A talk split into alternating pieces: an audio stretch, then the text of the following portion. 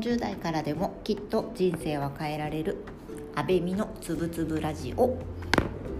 この番組は40代雇われワーキングマザーである安倍美が人生を豊かにもっと生きやすくをテーマに自分の感じていることとか日々思っていることをゆるく言葉にする番組です。皆様いかがお過ごしでしょうか？もう初回からカミカミなんですけれども今日は一度、えーと、この冒頭の挨拶含めてですねあの別の場所で撮っていたんですけれどもあまりにも小声で話しすぎてですねあのしっかり声が入っていなかったので撮り直しをしています。私は今ですね、えーと、家の近くなんですけれどもあのレンタルオフィス的なところを今借りておりましてえーと、そこから配信をしております。今日はですね何話そうかなと思ったんですけれども今皆さんですね、えーと、在宅勤務をワーキングマザーワーキングファザーの方は在宅勤務されている方が多いと思うんですけれどもその影響ってあのどんな影響が出ていますでしょうか？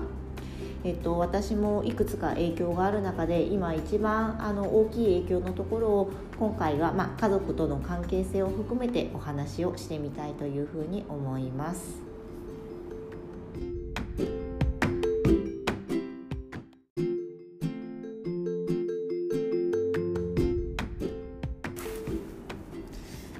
ですね在宅勤務をしてぶっちゃけどんな今気持ちで在宅勤務をされていますでしょうか？あの実際、まあ、お家の環境ですとかあと家庭背景あとはま会社の考え方ですねそれぞれ、えっと、雇われの私も含めて雇われの方は会社の考え方でそもそも在宅とか、え出勤っていう選択肢すらないという企業もあるでしょうしもう在宅推奨で会社には逆にも出てくんだというような会社もあるというふうに思っています。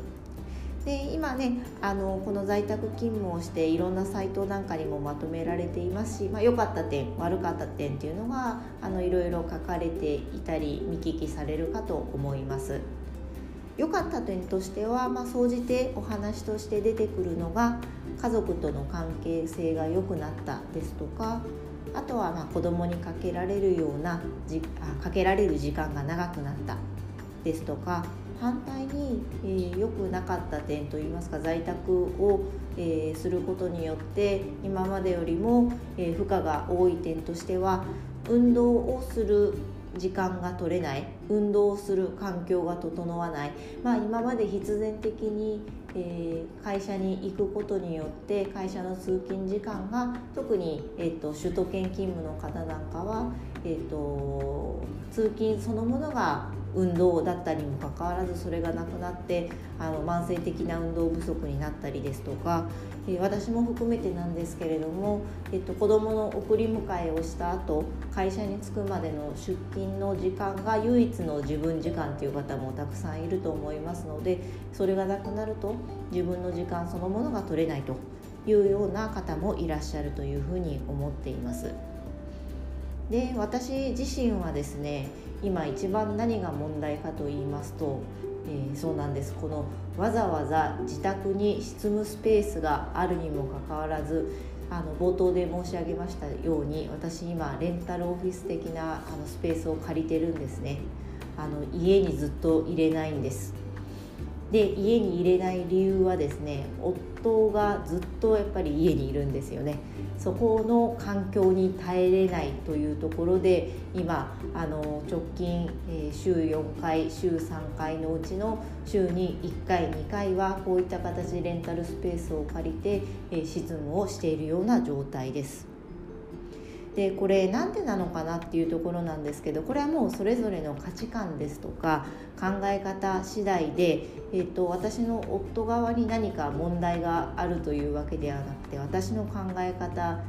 の問題なんですけれども自分自身があのパーソナルスペースみたいなのがしっかり確保されてないとなかなか集中して何かに取り組むっていうのができないんですね。これすごく面倒な性格なんですけれども。ただきっとあのこれ聞いてくださる方にはめっちゃわかると言っていただける方もいるかと思います。で今私があの住ま私の住まいは都内の賃貸で今3人暮らしで、えっと、50平米弱ぐらいのスペースで今住んでおります。で部屋はま3つあるんですけれども1つが、えっと、夫の寝室。でもう1つが私と子供が寝ている寝室。もう1つが台所兼ご飯を食べるスペースみたいな感じなので正直私が仕事をするとなるとこの台所で、えっと、執務をする必要があります。かつこの50平米弱の中で2人の大人がですね、えっと、壁越しに隣り合って仕事をしているのでまあこれがめちゃくちゃ相手の声も聞こえるんですね。なのでちょっとこの環境にですね耐えられずに私自身はあの一緒に仕事をするというところを選択せずにあえて時間とお金を使ってですね他のあのスペースに避難をしているという状態にあります。でこれちょっといろんな理由があってなんでこんなに私はこういう変なとこにこだわってしまうんだろうっていうふうに自分でもすごくあの変えたい意識の一つではあるんですけどこれがですねやっぱりなかなか変わらないんですよね。でそもそもやっぱり私自身と夫も家族の生い立ちが違いますのでこの辺りの考え方もかなり大きく違うのかなっていうふうに思っています。夫自身は、えっと、もともと一人っ子でえっと、お母さんとお父さん最近亡くなったんですけれどもお父さんとお母さんがあの結婚したか多分十数年不妊に悩まれて、えっと、できた、まあ、待望の長男でかつ一人っ子なんですね。あの今となればその40歳で、えっと、初めての出産を迎えられるって普通のケースになりつつあると思うんですけれど当時40数年前はですね非常に珍しいケースだったと思われるのでかなり十数年あの不妊に悩まれてたっていうところは、まあ、本人にとってもかなり心の痛い思いをすることが多かったんじゃないかなというふうに思っています。かつ夫はですねやっぱり実家暮らしが三十数年。私と2人で暮らし私自身は結婚する前にまずお試し期間として夫と数年住んでから籍を入れたんですけれども実家暮らしが三十数年の大ベテランなんですよね。だから誰かと同じ箱の中に、えーと、壁を1枚隔てているっていうのに非常に慣れているなっていうふうに思っています。で対してですね私はですねあの私も父母おりまして、えっと、父の連れ子が2人プラス、えっと、今の私の父母の子供が私含めて2人の4人兄弟で、えっと、暮らしておりましたで、えっと、父の連れ子は私と一回りぐらいやっぱり違いましたので私がもう小学校ぐらいには、まあ、2人とも独立してですね、えっと、家を出て行っております。で私自身も、まあ、そういった環境で育ったのと兄とあの上が兄と姉なんですけれどもその2人を見ながら育ったっていうのもあるのでなんか早く家を出たくて仕方がなかったんですね。あのもともと母と父もですね、えーと、父親が再婚っていうのもあってかあなくてかなんですけれども一回り以上年が離れていてかなり何て言うんですかねちょっと言い方がこれは語弊あるかもしれないんですけれども家のことは全て母に任せっきりであの父はあのあんまりまあ、子供にとってはすごく可愛がってもらったんですけれども全くその家庭のあの主婦業とかにもあのあんまり手を出さないような方でした。でまあ、あの独立している兄姉も見ていたのもあってあの早く家出たい出たいと思いながら過ごしてですね、えっと、早速18歳になって早々にあのアルバイトをしたお金で、えっと、アパートを自分で借りております。なのでやっぱ私もともと一人がすごく好きなんですね。あのという背景もあって夫と私がもともと持っているものがかなり違うので今この環境になった時に、えーと、誰か近くに人がずっといてその人がずっと同じでしかもかなり近しい関係だ他人ではないっていうところに対してすごく抵抗感を覚えてしまう自分がいます。でこれなかなかやっぱりもともとの家族の生い立ちって自分で決められるものもでもないのであの自分自身もどういうふうに折り合いをつけていいのかっていうのが自分の中でも試行錯誤ではあるんですけれども幸い、まあ、私今住まいの近くにもそういった、えーと、執務できるスペースがあったりですね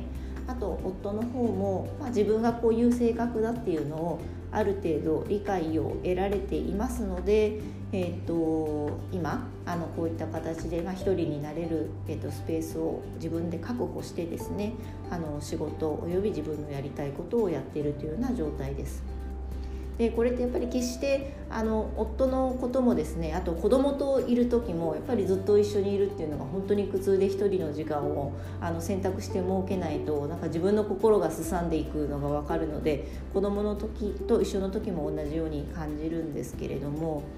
やっぱりですねあの本当に最近思うのはあの一番近くにいる人、まあ、他人でも肉親でもなんですけれども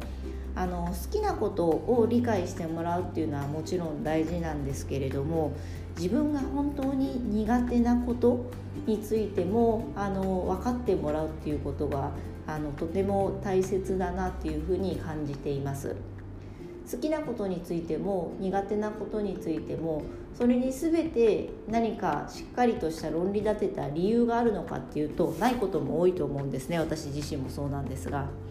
なので、まあ、そういう好きなこと嫌いなこともともと生まれた持った特性であのできることできないことっていうのがあると思うので特に苦手なことについてはあのお互い理解し合うっていうのが、えーとまあ、夫婦も含めた近くにいる人とうまくあのうまくや自分がうまくやっていきたい人とあの順調に相手を理解しあの理解し合いながらですねえっと、関係を深めていく一番の大事なポイントなんじゃないかなっていうふうに思っています。で家族の、まあ、あり方っていうのは人それぞれなのであの私自身もそれが絶対最適解だとは思わないんですけれどもあの今こういう環境になって特に思うのが自分の家族に対して特にあの子供はねまだあの私の子供は2歳なのであの理解が追いつかない部分がたくさんあると思うんですけれども、えっと、自分の夫に対しては、えっと、私が好きなものももちろんなんですが自分があの特に、えっと、嫌いな価値観苦手な価値観についてはあのしっかりと理解してもらうっていうことが今後も大事なのかなっていうふうに思った次第です。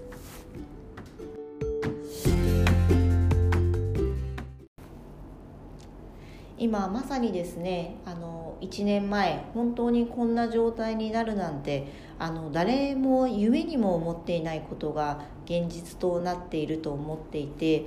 であの本当に来年自分たちがどうなっているかまあ強いて言えばもう半年後もう実際どうなってるかがわからない中でこの不確実な中で、まあ、生活をしていかないといけないと思いますのでこの辺りはあの変化の対応力っていうのが非常に求められるなというふうに思っているのと私自身もあのうまく柔軟に変えられる部分については変えていった方がよりあの生きやすく豊かに生きれるような気がしますので譲れる部分については引き続きもう少し自分が生きやすくなるためにどうすればいいかっていうのは考えていきたいなというふうに思います。ただやっぱりね同じ部屋にずっといるっていうのがねダメなんですよね。もう夫の気配にいろいろ気になっちゃうんですよね。かつこの音声配信も夫がいるとなかなか収録できない。これはあの夫にもちろんね言えばこういうのやってて自分がチャレンジしたいからやってるんですよって言えばいいんですけどこれもまあ家族と家族同士の関係性によると思うんですよね。私自身夫もそうなんですけれどもあんまり自分のことをですね赤裸々に話すのが好きじゃないこれはあの価値観としてお互い合ってるんですよねなのでお互い、えーと、夫婦で暮らしていく上で必要な情報っていうのは共有するんですけれどもそれ以外の情報についてはあの例えば夫が出かけてどこ行くの何するのっていうのを私もあえて詮索しませんし、えーと、私がどっか出かける時はあの相手からもあんまり何も聞いてこないですね。なのでまあこの辺りっていうのはあのもう夫婦になりましてお互いご縁があってあの一緒にいるという選択をしてますので折り合いをつけていきたいなというふうに思っています。